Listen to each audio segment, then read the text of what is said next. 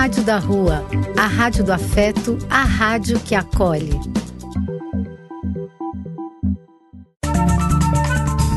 Apoio: Casa de Vó, Banho para Geral e Instituto de Políticas Relacionais.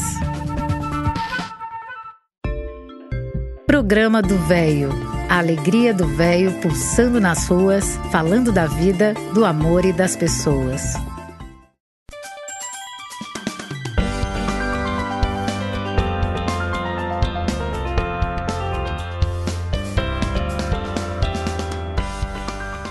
Bom dia, meus amigos. Eu sou Eliseu Lapigalini e este é o programa do Velho. Muito bom dia a todos. Um belo dia, não? Maravilhoso dia. Demos graças a Deus por nossa saúde. Muito, muito feliz por estar junto a todos vocês, amigos queridos.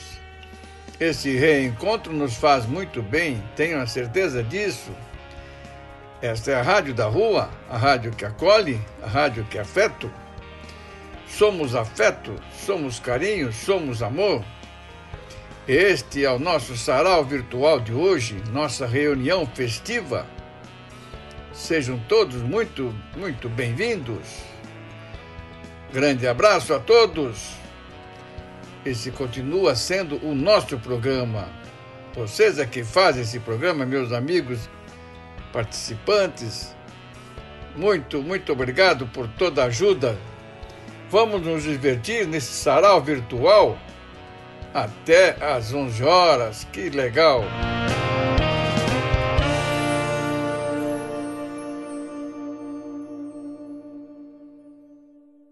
Lembrando que nós precisamos ficar atentos a tudo que nos cerca, contra tudo que de errado que aí está e sobre os quais não podemos, não devemos nos conformar.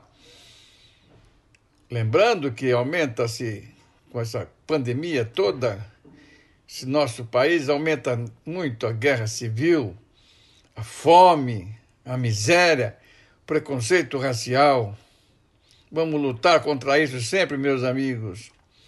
Repetindo sempre aquele pensamento temos que ser tal e qual aquele passarinho que leva uma gota que seja de água em seu bico para ajudar a apagar um fogo enorme na floresta. Vamos começar nosso programa de hoje, meus amigos, ouvindo uma poesia que nos mandou nosso amigo poeta Roberto Carvalho. Obrigado, Roberto. De nossa autoria, Convalescença. Tal como fênix com seu encanto, hei de voltar bem mais sereno e forte. Porém eu peço, amigos, por enquanto, aceitem minha temporária morte. Morre-se um pouco quando o desencanto rouba da vida a direção, o norte, expondo um vale de tristeza e pranto, como legado de aziaga sorte. Eu sei que após a noite vem o dia, Sei que é efêmera toda agonia que invade às vezes nosso coração.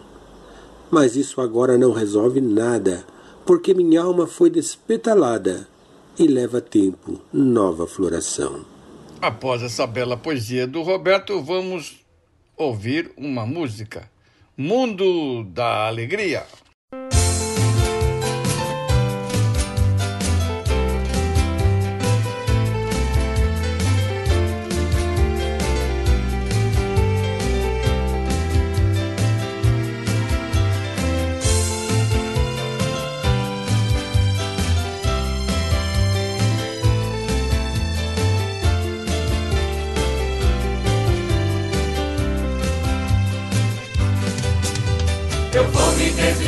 De toda esta tensão.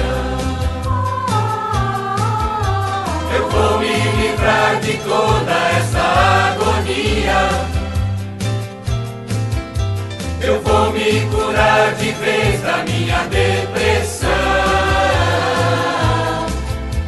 Pois eu vou me ligar ao mundo da alegria. Agora eu vou sentir que Deus está dentro de mim. E Quero estar sempre com Ele em total sintonia. Pois Ele quer me ver contente e feliz assim. Tendo na mente muita paz, amor e harmonia minha falta de ar Agora eu as vou trocar por uma calma imensa. É hora de ser feliz, viver os mais gostosos dias e cantar é o que eu sempre quis, tão lindas melodias. Tristeza não traz ajuda pra ninguém. Tomar calmante só resolve temporariamente. Encher a cara de remédios não é bom também. Nos fazem cair pelos cantos e viciam a mente. Por isso eu vou mudar o rumo da minha vida. Não vou fazer tudo correndo como antes fazia. Lutar contra a ansiedade ao ponto de partida. Por isso vou ligar-me ao mundo da alegria minha falta de ar e esta ansiedade intensa. Agora eu as vou trocar por uma calma imensa.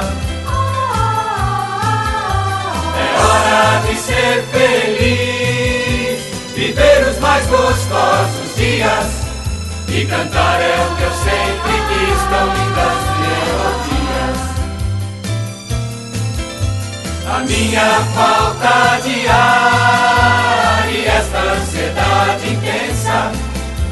Agora eu as vou trocar por uma calma imensa. É hora de ser feliz, viver os mais gostosos dias e cantar é o que eu sempre quis, tão lindas melodias. La ya la la ya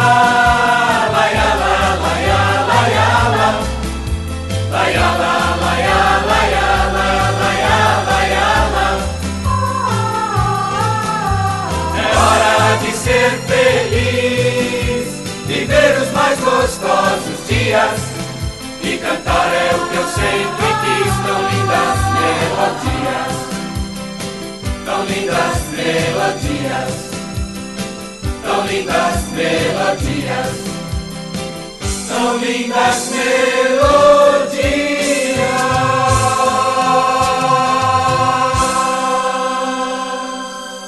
Após essa música, vamos ouvir o nosso neto, Pepito, estudante jornalismo, escreveu umas palavras para nós ficarmos conhecendo, porque nós é, não conhecemos realmente quem é o nosso novo prefeito com a morte do Bruno Covas, ele não é conhecido. Vamos ouvi-lo. Você conhece o Ricardo Nunes?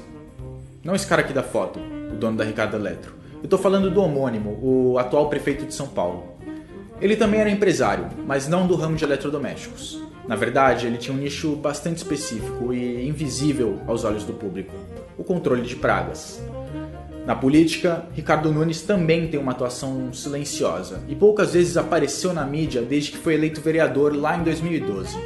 De lá até 2020, quando foi candidato a vice na chapa de Covas, ele se tornou um assunto quando tentou barrar a inclusão da ideologia de gênero no Plano Municipal de Educação. Ricardo adotou essa postura porque tem raízes e relações com a Igreja Católica.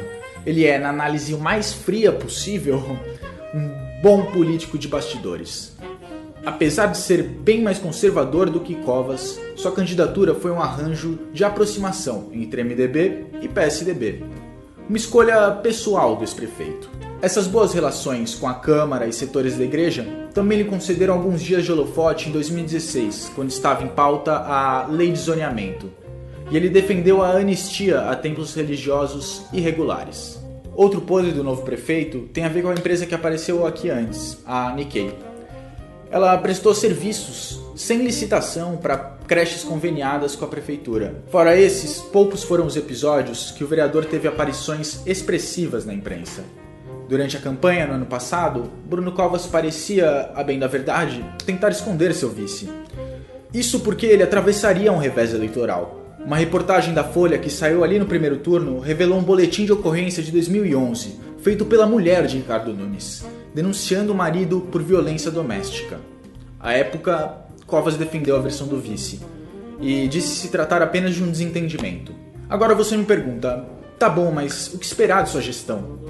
Ele concedeu uma entrevista à Folha na semana passada e afirmou basicamente que cumprirá o plano de metas e não substituirá o secretariado, para descobrir um último fato sobre o Ricardinho, eu resolvi ir até o site da Câmara, porque ele tem esse perfil meio silencioso.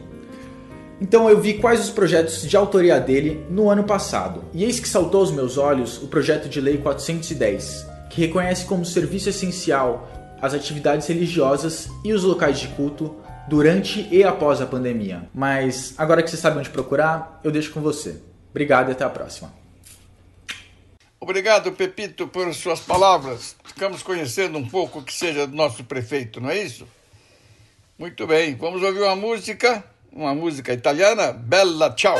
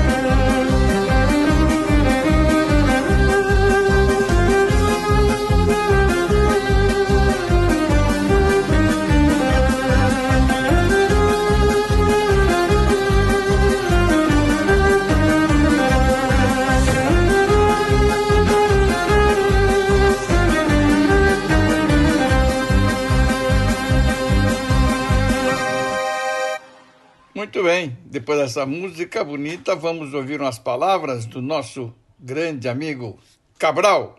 Seja bem-vindo, Cabral. Bom dia, Eliseu. Bom dia, amigos do programa do Velho. Hoje eu vou falar sobre um personagem histórico, o Akhenaton, ou Amenhotep IV. Ele foi um dos primeiros na, na história a acreditar num Deus único. Inclusive, ele veio antes do Moisés. É, ele é, deu início as, as crenças numa religião, num Deus único, né, que é a base das principais religiões atualmente, o catolicismo, o judaísmo, o islamismo, que todos têm um Deus único como base da sua crença. O Amenhotep IV ele reinou durante o período de 1367 a 1350 a.C., consideradas as discrepâncias entre os vários calendários antigos. Pertenceu à 18ª dinastia como filho de Amenhotep III e tia. Sentiu des desdém pela ignorância e as práticas supersticiosas dos sacerdotes. Rejeitou a multiplicidade de deuses do Egito e as mitologias de Heliópolis. Reverenciava o sol como fonte visível de vida, criação, crescimento e atividade, um símbolo do sempre eterno Deus. Afirmava que Deus era uma inteligência vital que existia como uma divindade única de que todas as coisas do universo dependiam. As forças criativas desse Deus, dizia ele, irradiavam-se através do sol. Devemos considerar a coragem e antevisão que foram necessárias para desafiar todas as convenções e crenças religiosas da época. E pela primeira vez na história, refutar o politeísmo e a ideia da existência de muitos deuses, afirmando que só havia um Deus, que era supremo. Isso aconteceu 13 séculos antes que o cristianismo adotasse a doutrina da crença num Deus único. Akhenaton fundou um novo movimento religioso e foi declarado herege pelos sacerdotes de Amon. Sua simpatia ou antipatia pelos sacerdotes era tal que ele mudou seu nome, que significava Amon, está satisfeito, para Akhenaton, devoto de Atom. Atom era o nome que ele dava a esse Deus único que se manifestava através do sol. E Akhenaton foi o primeiro grande pacifista do mundo. Repudiava a guerra e tentou desencorajá-la, o que fez com que o Egito perdesse grande parte do seu poder temporal, especialmente na Síria. Deixou ele a capital tradicional Tebas e construiu uma nova e magnífica cidade conhecida como Tel El Amarna. Nessa nova cidade, reuniu os homens e mulheres mais sábios da época e com eles organizou uma grande fraternidade que foi a base de uma vasta escola de mistério, cujos ensinamentos e ideias foram difundidos por toda a face da terra. Todos tinham de adorar esse Deus único e se dedicar ao estudo de religião, das ciências e das artes. Foi o passo mais revolucionário que já se dera para promover os interesses culturais do homem. Akhenaton casou-se com a grande Nefertiti, cujo nome significava a bela que veio. Eles tiveram sete filhas, que eram sempre retratadas participando dos ritos sagrados da nova religião. Devemos aclamar a memória desse grande individualista, que não se deixou arrastar pela opinião pública, nem se prendeu a tradições. Era isso, meus amigos. Um forte abraço a todos e uma ótima semana. Legal, Cabral. Bonitas palavras, hein? Vamos ouvir, ficar, vamos ficar com uma música? André Rie, La Paloma, que beleza!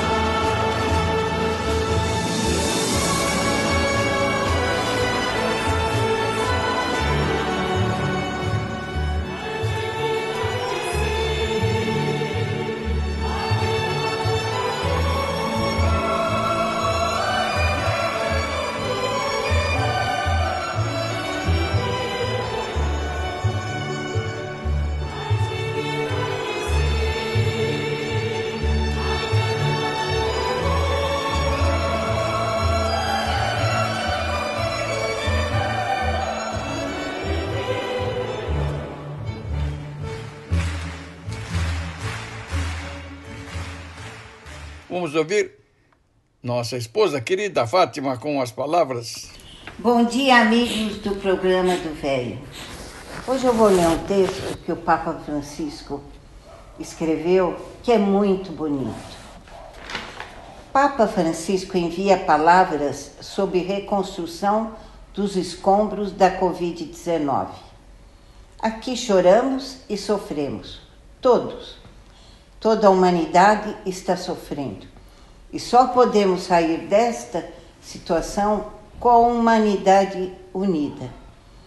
Papa procurou traçar os pilares para a reconstrução do mundo, recorrendo a fundamentos da doutrina social da Igreja e buscando meios de conciliar, ao menos na teoria, justiça social, preservação ambiental e dignidade a todos. O Papa nos convida a lutar contra o vírus da indiferença, do egoísmo que colocou o planeta a poucos da devastação e nos exorta a recomeçar a partir de uma consciência que não pode mais ser negada. Tanto no bem quanto no mal, as consequências de nossas ações sempre recaem também sobre o próximo. Portanto, só a generosidade entre os homens e o caminho para uma renovada convivência do bem. A vida é estarmos sempre juntos.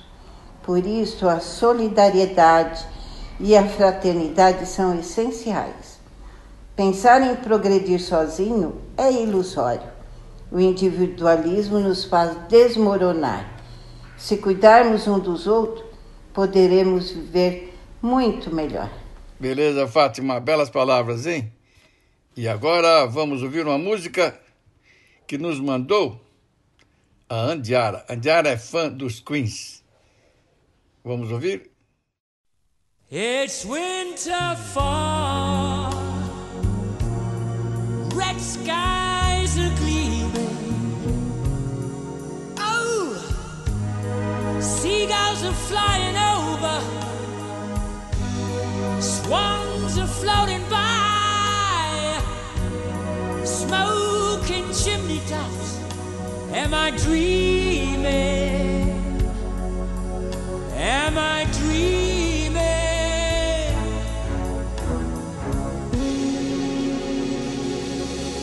The night's drawing. There's a silky moon up in the sky. Yeah, children are fantasizing. Grown ups are standing by. What a super feeling. Am I dreaming? Am I dreaming? Whoa, whoa, whoa, whoa.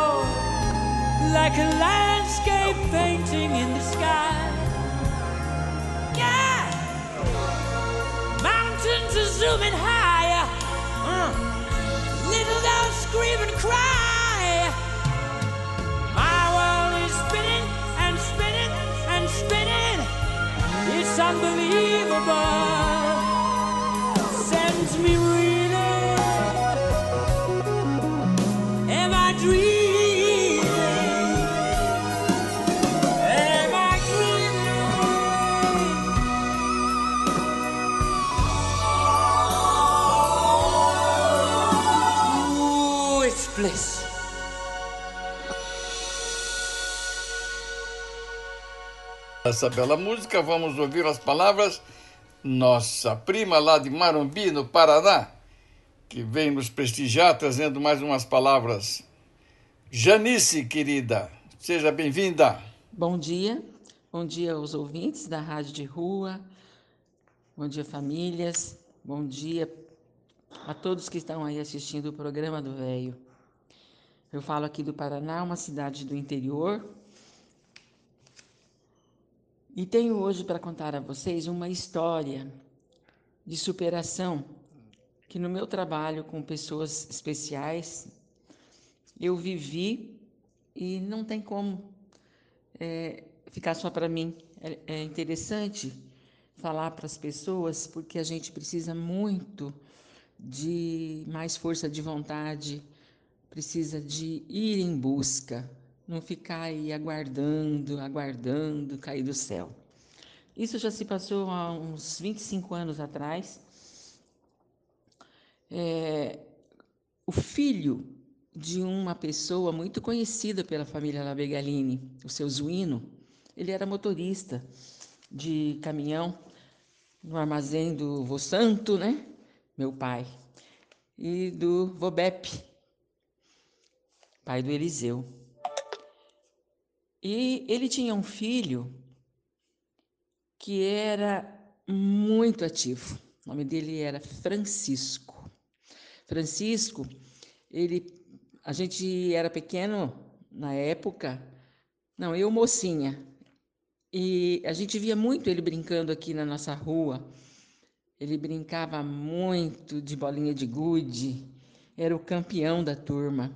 Brincava de betes. Na, na bolinha de gude ele tinha uma mira impressionante. E era uma pessoa maravilhosa, um rapazinho com oito anos de idade, muito esperto. E ele teve meningite. E essa meningite deixou sequelas muito graves na vida dele, que foi a cegueira. Ele ficou sem nenhum resíduo visual. Olho branquinho, os dois olhos branquinhos. E aquele menino, tão esperto, passou a viver muito só dentro de casa. É, ele ficava na janela, voltada para a rua, uma casa bem simplesinha, de madeira, e ele sempre naquela janelinha. Ficava de pé, debruçado na janela, ouvindo o barulho dos carros, cavalos, carroça que passava pela rua.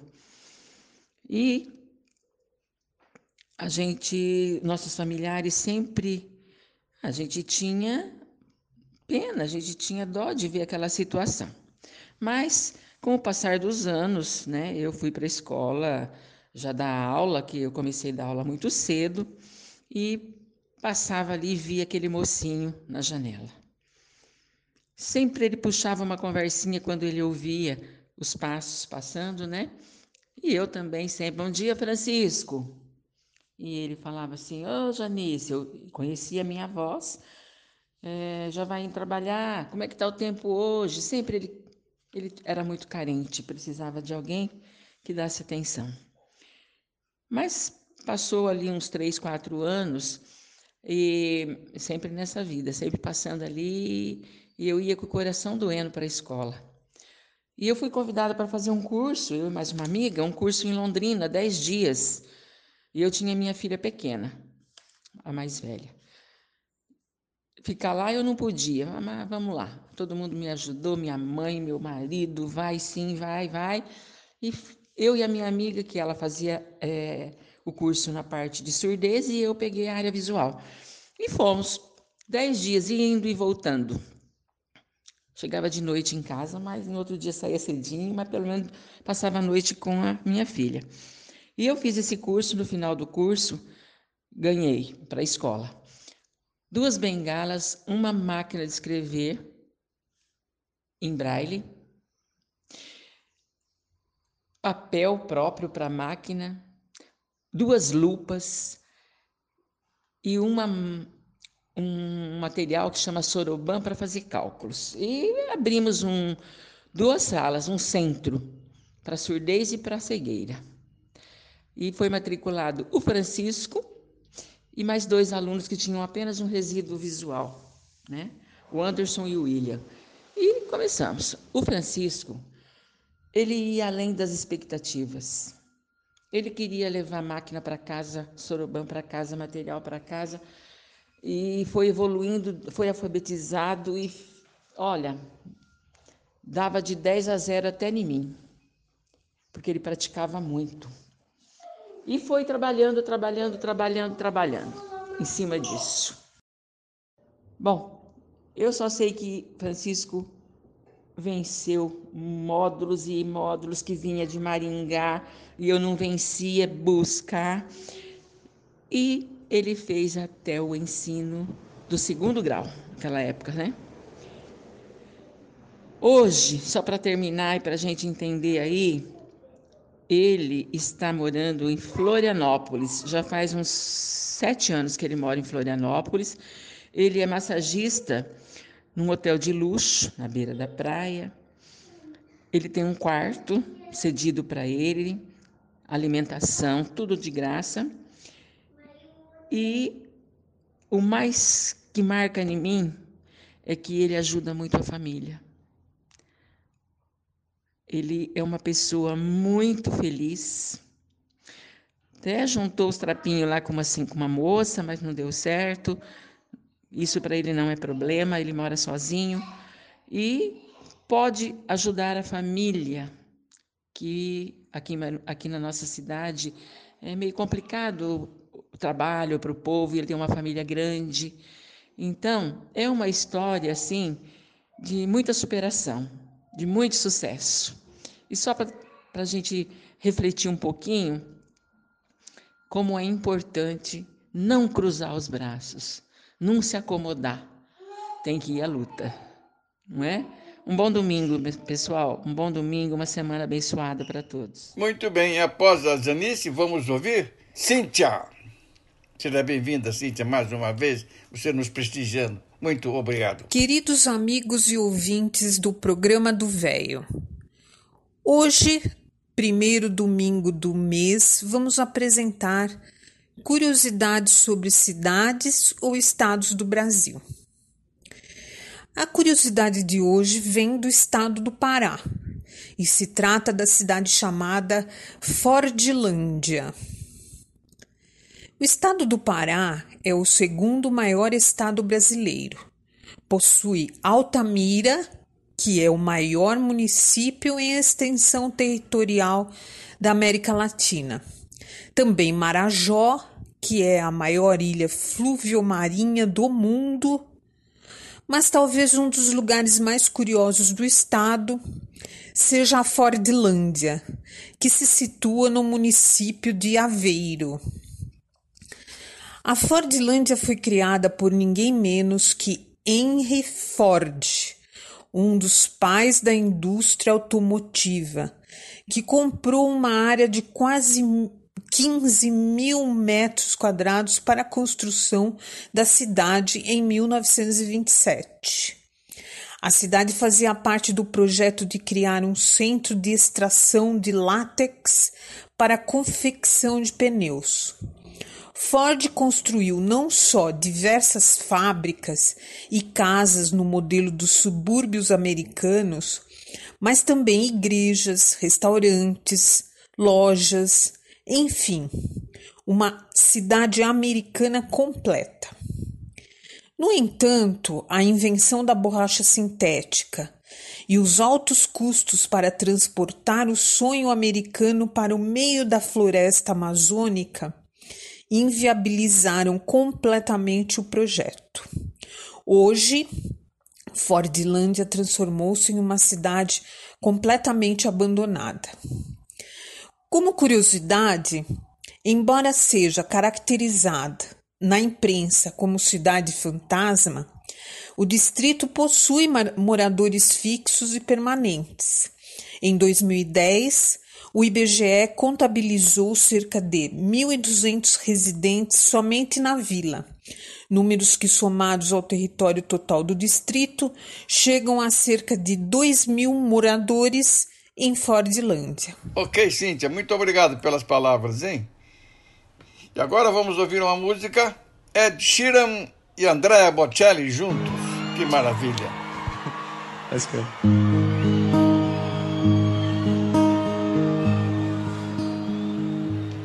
I found a love for me. Well, darling, just dive right in. Follow my lead. Well, I found a girl, beautiful and sweet. Well, I never knew you were the someone waiting for me. Cause we were just kids when we fell in love, not knowing what it was. I will not give you up this time, darling. Just kiss me slow. Your heart is all I own, and in your eyes, you're holding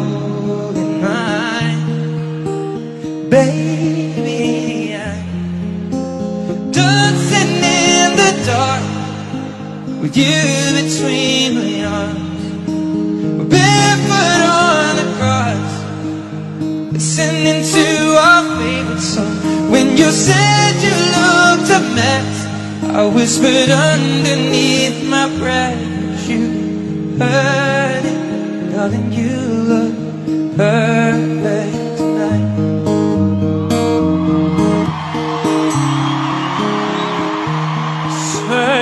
donna, la forza delle onde del mare. Togli i miei sogni, i miei segreti, molto di più. Spero che un giorno l'amore che ci ha accompagnato diventi casa, la mia famiglia diventi noi. Siamo sempre bambini, ma nulla impossibile. Stavolta non ti lascerò. Mi baci piano e io torno ad esistere e nel tuo sguardo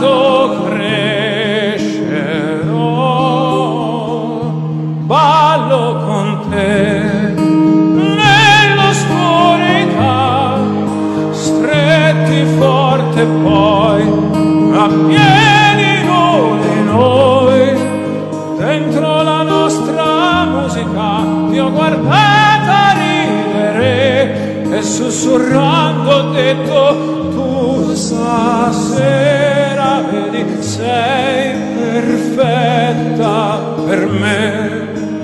If you have a light on your phone, can you hold it in the air, Wembley? Get your lights out, Wembley.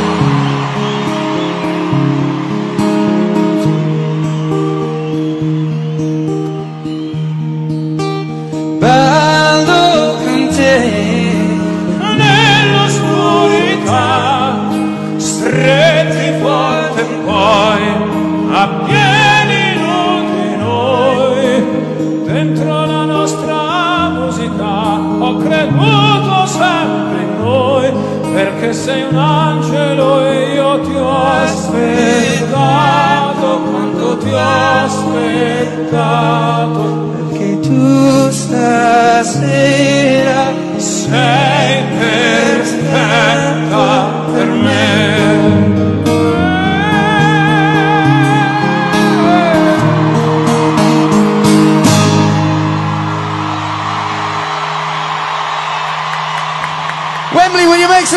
Andrea Bocelli.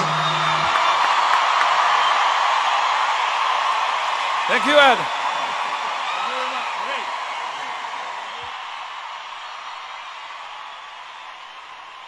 Well, that doesn't happen every day. Thank you very much, Wembley. And thank you very much, Andrea. One more time, Andrea Bocelli.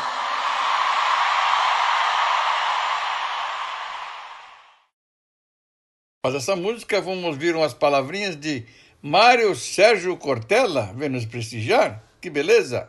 O André, que é meu filho que tem mais idade, que tem 42 anos, ele faz aniversário em dezembro. No dia do aniversário dele, às 4 horas da manhã, ele foi lá me acordar. Falou, pai, falei, oi filho, hoje é meu aniversário. Falei, que bom, filho, parabéns, que ótimo. Falei, então, pai, hoje eu estou fazendo 12 anos. Falei, que bom, fico feliz. Então, pai, hoje é o dia que você vai me contar o segredo da vida. Foi verdade, filho. É, e eu contei. E como contei para os outros. E eles aprenderam. Quem é caipira aqui vai entender bem isso de uma maneira mais intensa. Eu falei, vem aqui com o papai na sala. Ele veio.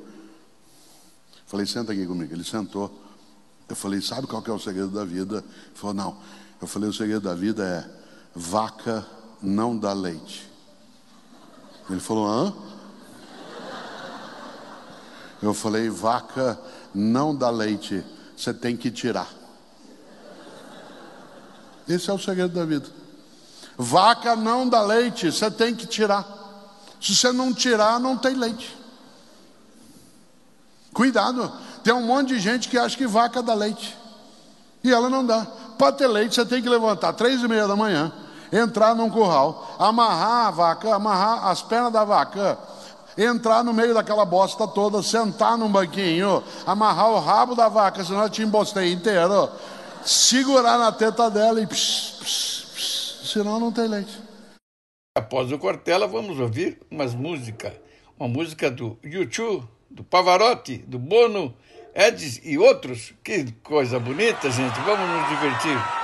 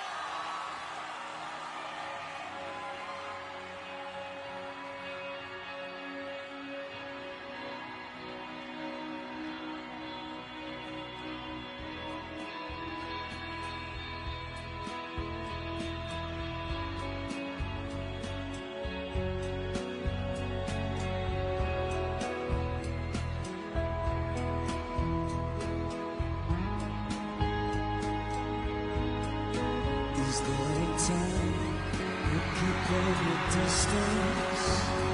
A time to turn your eyes away? Is there a time for keeping your head down?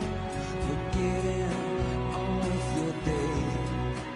Is there a time for coal and lipstick?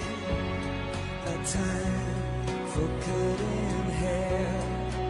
Is there a time for high street shopping to find the right dress to wear? Here she comes. Ooh, it's turn around. Here she comes to take her crown. Che il fiume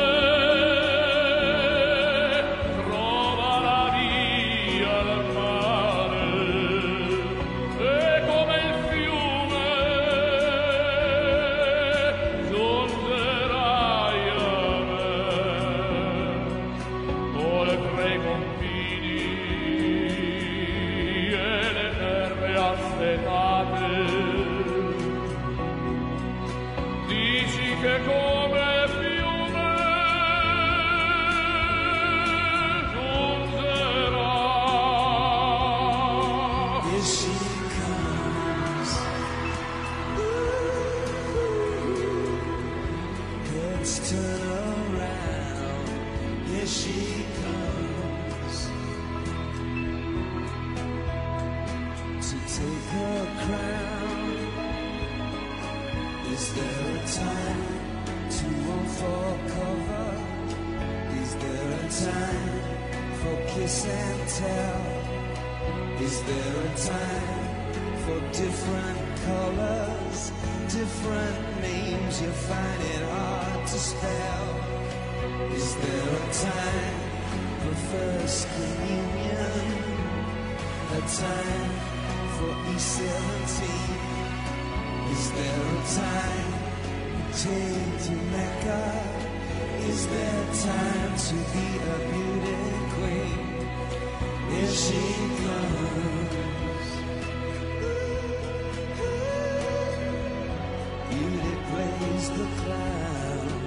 She.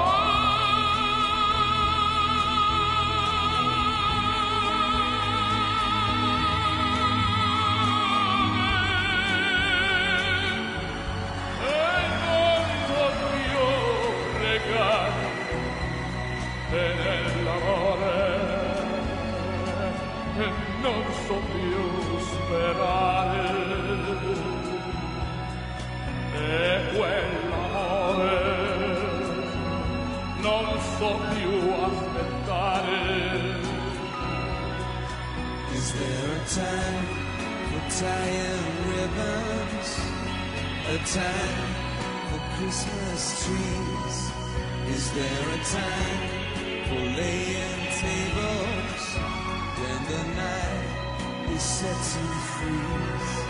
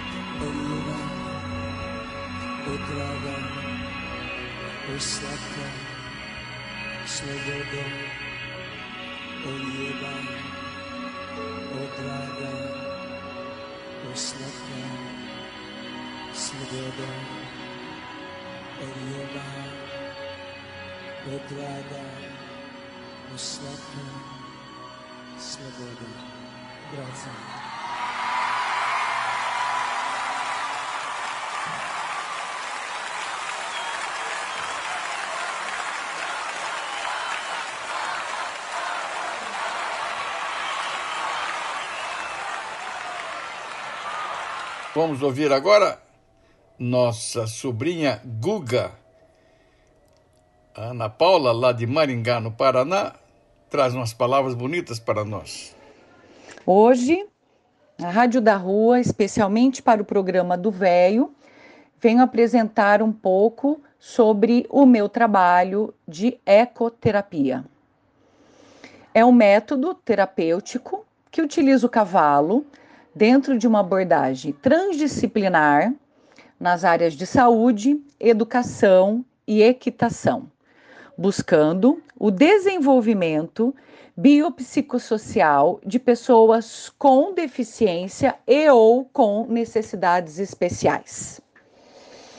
A ANDE, que é a Associação Nacional de Ecoterapia, traz essa descrição para o método desde 1997, quando o Conselho de Medicina reconheceu esse tratamento como método científico. Falo de abordagem transdisciplinar porque dentro do centro que temos aqui em Maringá, no Paraná, atuamos com profissionais da área da fonoaudiologia, que é o meu caso, da fisioterapia, da psicologia, da psicopedagogia. Além de profissionais da área da equitação, medicina veterinária, instrutores de equitação. Uma equipe transdisciplinar que atua na justa posição de conhecimentos em prol de crianças, adolescentes e adultos. Hoje, abrangendo mais o processo terapêutico, trabalhamos com atividades e terapias assistidas com equinos. E por quê? Não só praticantes, como denominamos os sujeitos que estão sobre o cavalo, com algum tipo de alteração, mas também por questões de medos, inseguranças, é, questões emocionais muito significativas devido ao Covid, é, adultos que estão em processo de depressão, Alzheimer, Parkinson, também estar próximo do cavalo ajuda nessas questões físicas, psíquicas emocionais, fonoaudiológicas, linguísticas e fisioterápicas.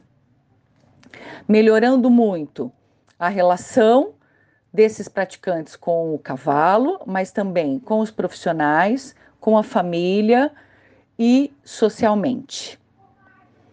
É, além desses trabalhos específicos que eu expliquei agora, Atuamos também há mais de 20 anos com uma OSC, que é a Organização de Sociedade Civil, aqui em Maringá também chamando São Rafael, trabalhando com crianças e adolescentes em situações de vulnerabilidades sociais e direitos violados. Também por meio do cavalo, atuamos em equipe para o desenvolvimento geral de todos esses sujeitos. Após a Guga, vamos ouvir nosso amigo Altino. Bom dia e bom domingo para todos, prezados amigos. Tempo. O tempo de Deus é diferente. Estamos vivendo um momento em que tornamos tudo uma correria tudo urgente. É para ontem. Quando assumimos esta postura, acabamos entrando no ciclo de correria e o nosso tempo se torna escasso. E quando olhamos para o relógio, já se passaram horas. Quando olhamos para o céu, já escureceu. Quando olhamos o calendário, o ano já está chegando à metade. Penso que isso acontece justamente por estarmos fora da sintonia do tempo de Deus. Para o Criador, tudo tem seu tempo certo. É necessário sair desse sistema de correria através da mudança de pensamentos e atitudes. Ou seja, centralizar no agora e vivê-lo. Prestar atenção nas pessoas e situações sem deixar-se contaminar pela febre da correria. No tempo certo, as coisas acontecem. Planta-se a semente na terra e ragamos, deixamos o sol trabalhar e ela vai se desenvolver, sem correria. Hoje, simplesmente não se contamine, faça tudo de maneira ordenada e correta Perceba que se você se, senti, se sentirá melhor e mais seguro. Se lhe perguntarem como você está, responda: Estou bem. Pare de responder: Estou na correria. Cuidado com os verbos. Medite. Aceitem. Agradeça. Perdoe-se. Perdoe. A paz começa comigo, a paz começa com você. Autoria do Paulo Sérgio Lopes.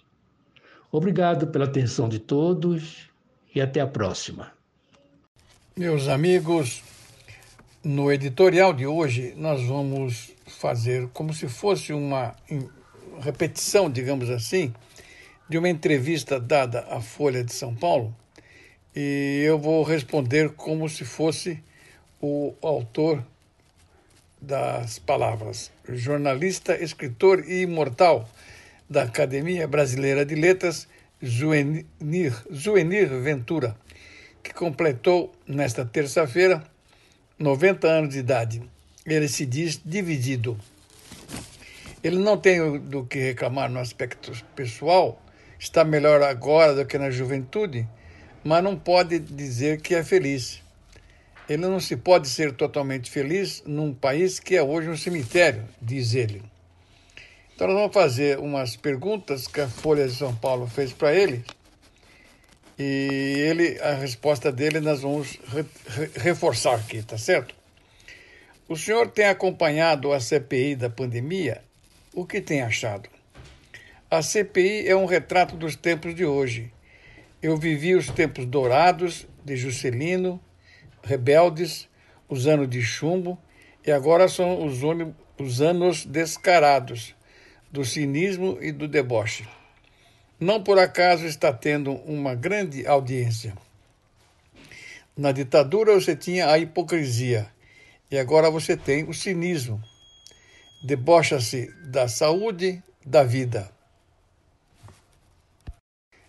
Zuenir, é possível ver um lado positivo deste momento? Pessoalmente, não posso reclamar da vida. Vou fazer 90 anos feliz, sem doença, cercado de amigos, de netos, de uma família maravilhosa. Mas não se pode ser totalmente feliz num país que é hoje um cemitério. Você abre o jornal e só tem acréscimo de morte. Aqui no Rio são mais de 50 mil cadáveres. No plano pessoal, não tenho do que reclamar, mas não posso beijar, não posso abraçar, não vejo nada positivo a não ser a solidariedade, as pessoas fazendo doações. Zuenir, como o senhor chega aos 90 anos? Estou dividido. Sou mais feliz na velhice do que era na juventude. Estou vivendo uma contradição. Estou feliz, mas ninguém pode estar completamente feliz agora. Passei por várias crises, por vários momentos difíceis suicídio de presidente, renúncia, deposição, fui preso na ditadura. Estamos vivendo todas as crises num momento só. Durante a ditadura, o Chico Buarque cantava que amanhã vai ser outro dia. Mas hoje não se sabe quando vai ser outro dia, nem se vai ser. Esse vírus é traiçoeiro, mas esperança sempre, sempre a gente tem. O ministro da Economia reclama que todos querem chegar aos 100 anos. A alternativa é não chegar. Para os economistas, economistas e tecnocratas, a velhice é um peso morto, como se não servíssemos para mais nada. Somos imprestáveis. O problema da velhice não é a idade, é a saúde. Sem saúde, você é infeliz até aos 20 anos. Não se pode estigmatizar a velhice. É mais fácil elogiar a primavera do que o outono, mas vejo muita beleza no pôr do sol, quando se está com a vista boa, né? E como você avalia a geração jovem de hoje? Antes havia a geração. Hoje cada grupo é uma geração. A geração da internet é uma cri... é uma coisa. A geração da favela é outra. A sociedade é muito segmentada. O jovem da favela é muito diferente em relação às dificuldades, ao estudo, ao trabalho do jovem da Zona Sul. Temos uma cidade, o Rio de Janeiro, que é uma metonímia do país em que há uma divisão social muito grande. A distância entre as classes sociais aumentou. Não melhorou a cidade partida, título do livro meu de 1994 e com um agravante, a milícia, que foi celebrada de início porque achavam que acabaria com a violência, com o tráfico. Hoje está infiltrado em todas as instâncias do poder. Meus amigos, nosso amigo Alessandro nos apresenta um amigo. O amigo Danilo traz umas palavras para nós, contando uma história, um conto que ele participou e enviou para nós, e nós agradecemos muito e abrimos espaço para ele. Seja bem-vindo, Danilo. Era 2009, eu estava indo para a Argentina e meu RG estava todo cagado. Para evitar problema, então, numa segunda-feira eu fui para o Poupa Tempo da Luz fazer uma segunda via. Como dava para tirar foto lá mesmo, eu não me importei em fazer isso antes. Eu aproveitei também o fato de que eu tinha um amigo que trabalhava lá para ir no melhor horário entre 6 e 7 horas da noite. Eu saí de casa por volta das 6 e 10 com uma camisa do Corinthians que eu usava quase sempre, rumo ao que eu achava que ia ser uma tarefa simples, mas que já começou a encrencar logo de cara. Eu cheguei para a atendente das barracas de foto e perguntei: quanto que é a foto para documento? Ah, seis fotos, cinco reais. Tá bom, eu quero tirar. Ah, não pode. Mas por que não? Porque não pode tirar foto com camisa de time. Mas quem disse? Eu não sei, moça, mas só sei que não pode. Pronto, né? Se eu tivesse que voltar para casa para trocar de camisa, além de ficar muito puto, não ia dar tempo de completar a missão. Então eu pensei rápido e fui falar com um amigo que trabalhava por lá. Perguntei para a mulher da foto: "Sabe onde eu encontro o Felipe?" Aí ela falou: "Nas mesas." Aí eu fui até as mesas. Fala, Sema. Era o apelido do meu amigo. E aí, meu? Cara, é seguinte, tem uma camisa para me emprestar? eu não posso tirar foto com a camisa do Corinthians para documento. Nossa, meu, pior que a única camisa que eu tenho na mala também é do Corinthians. Mas ó, já peguei várias fotos aqui com camisa de time. Vê direito isso aí lá na frente. Aí eu voltei pra moça das fotos. Ó, então, eu falei com um colega que trabalha aqui. Ela, que colega? Eu falei, o Felipe. Ela, ah, aquele magrelo altão. Eu falei, esse? Ah, eu adoro ele, sempre pentelho ele. Então, mas acontece que eu falei com ele e disse que não tem uma camisa para me emprestar, mas que ele já pegou várias pessoas com foto de camisa antes. Ela falou: Olha, moço, se eu tirar a foto e não te deixarem fazer o RG, você vai ficar bravo comigo. Você não quer falar com a supervisora antes? Eu falei: Tá, vai, tudo bem. E lá fui eu falar com a supervisora. Oi, boa tarde, eu queria tirar uma segunda via de RG e não estão me deixando tirar foto porque eu tô com a camisa do Corinthians. Não pode mesmo? Ela falou: Não. Eu, mas por que não? E ela, com uma cara de que pergunta mais inconveniente, respondeu: Porque é documento. Eu falei: O que, que tem? E ela: Ué, documento é coisa séria, meu filho. Eu falei: Ué, meu time é coisa séria pra mim. E ela: Mas não pode, antigamente tinha que tirar até de gravata. Aí eu respondi: Só se for antigamente, nos tempos do meu avô. Porque o meu pai tá de regata e black power no RG dele. Tem alguma lei que diga isso? Ela falou que tinha. Eu falei: Qual? Ela: Eu não sei, mas não pode e virou as costas para mim. Eu fiquei inconformado e liguei para um amigo meu que era advogado. Oi, tudo bem? Tô aqui no Poupa Tempo querendo tirar o RG e não estão deixando tirar foto com a camisa do Corinthians. Sabe se tem alguma lei que diga que não pode tirar foto para documento com camisa de time de futebol? Aí ele falou: Olha, que eu me lembre, a lei sobre documentos diz que tem que ter fundo branco e não pode ter nenhuma manifestação ideológica. Aí eu falei: time de futebol é manifestação ideológica? Aí ele falou: Pode ser entendido como. Eu falei: Tá bom, valeu. E fiquei lá pensando, pô, se a minha camisa tivesse escrito Deus é fiel, duvido que alguém ia me impedir de tirar foto. E Deus é fiel é completamente ideológico, né? Mas enfim. Era seis e meia, meu tempo estava se esgotando e eu resolvi forçar a barra. Voltei até a mulher das fotos. Oi, olha, e se eu te colocar a minha camisa ao contrário? Ela perguntou, o que, que a supervisora disse? Eu falei, falou que não podia tirar a camisa de time, mas ela não falou nada ao contrário. Aí ela falou: Olha, moço, é melhor não fazer, que senão vai sobrar para mim. Sabia que ela estava só seguindo uma regra esdrúxula mesmo, da supervisora, que também não sabia de onde vinha essa regra. Então eu segurei a minha raiva e tentei pensar o que fazer. Aí eu lembrei que tinha um amigo meu que trabalhava na galeria do rock. E daria para ir lá e voltar a tempo. E aí foi isso que eu fiz. Saí correndo, cheguei lá. Meu amigo tinha uma, falou que podia me emprestar uma camiseta. Falei que não tinha dinheiro para comprar. Ele falou que eu podia levar, tirar a foto depois devolver. E aí eu fui lá correndo pra. Peguei a camiseta, enfiei numa sacola, saí correndo de volta pro Poupa Tempo. Cheguei no Poupa Tempo, faltando 15 minutos. Cheguei pra mulher da foto, falei, olha, tô com uma camiseta. Aí fui lá, fui tirar a foto, coloquei a camiseta. Pá, tinha uma baita estampa verde na camiseta. Eu falei, pô, não posso tirar com a camisa do Corinthians, vou ter que tirar com uma estampa verde? Ah, não, né? Puxei a camisa para baixo para não aparecer o verde, cara, e aí consegui tirar seis fotos, né? Uma ficou sem o verde, falei, vou usar essa daqui. E fiquei lá com a minha fotinho na mão, esperando ser chamado, puto da vida por tudo aquilo. Me chamaram pra fazer o RG finalmente, né? Entregar a foto, fazer a assinatura, coletar as digitais. Na hora de assinar o RG eu pensei, não posso usar a foto, mas ninguém vai me impedir de assinar. E fui lá e assinei Corinthians. Aí a mulher olhou pro papel, olhou para mim, olhou pro papel, olhou para mim e falou: "Você escreveu Corinthians?" Eu falei: "Escrevi". Ela: "Olha, eu não sei se pode, viu?" Eu falei: "Pode, que eu já trabalhei no banco, eu sei que a assinatura é minha, eu faço como eu quiser". Ela falou: "Pera que eu vou perguntar".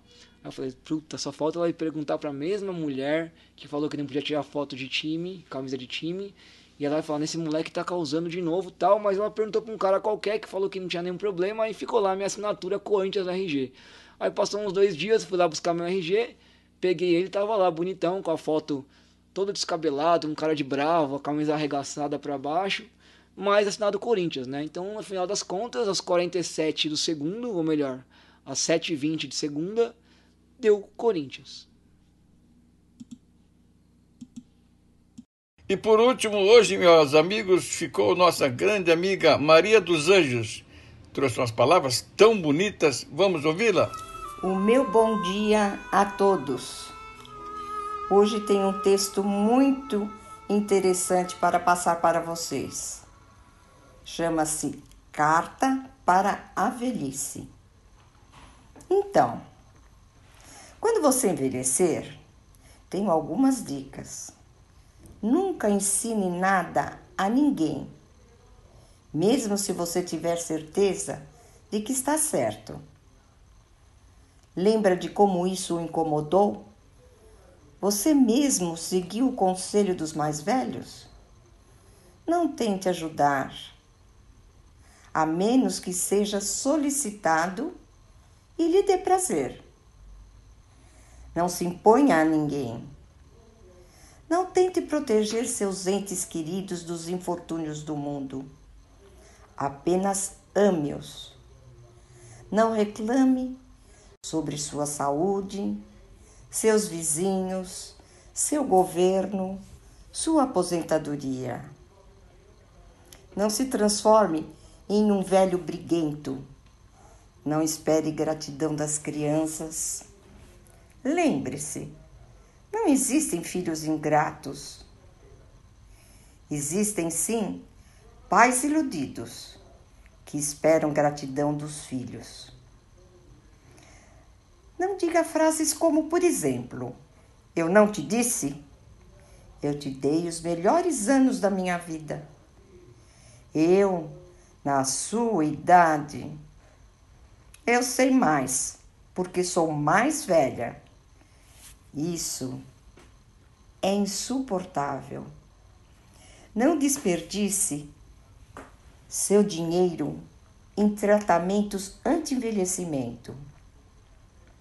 É inútil. Melhor gastá-lo em uma viagem.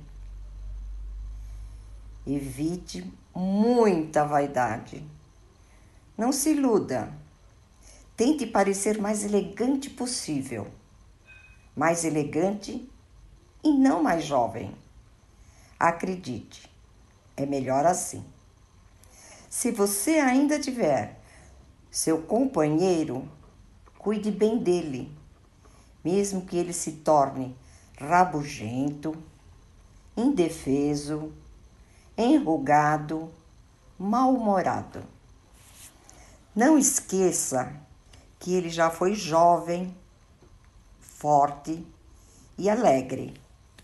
Talvez seja ele a única que realmente precisa de você. Não tente acompanhar o tempo todo e a todo custo as novas tecnologias, as notícias do mundo. Pare de querer estudar constantemente algo muito novo. Ficar para trás é divertido. Faça o que quiser e o que puder. Não se culpe por nada. O que quer que tenha acontecido com a sua vida ou com a vida de seus filhos, você fez o que podia.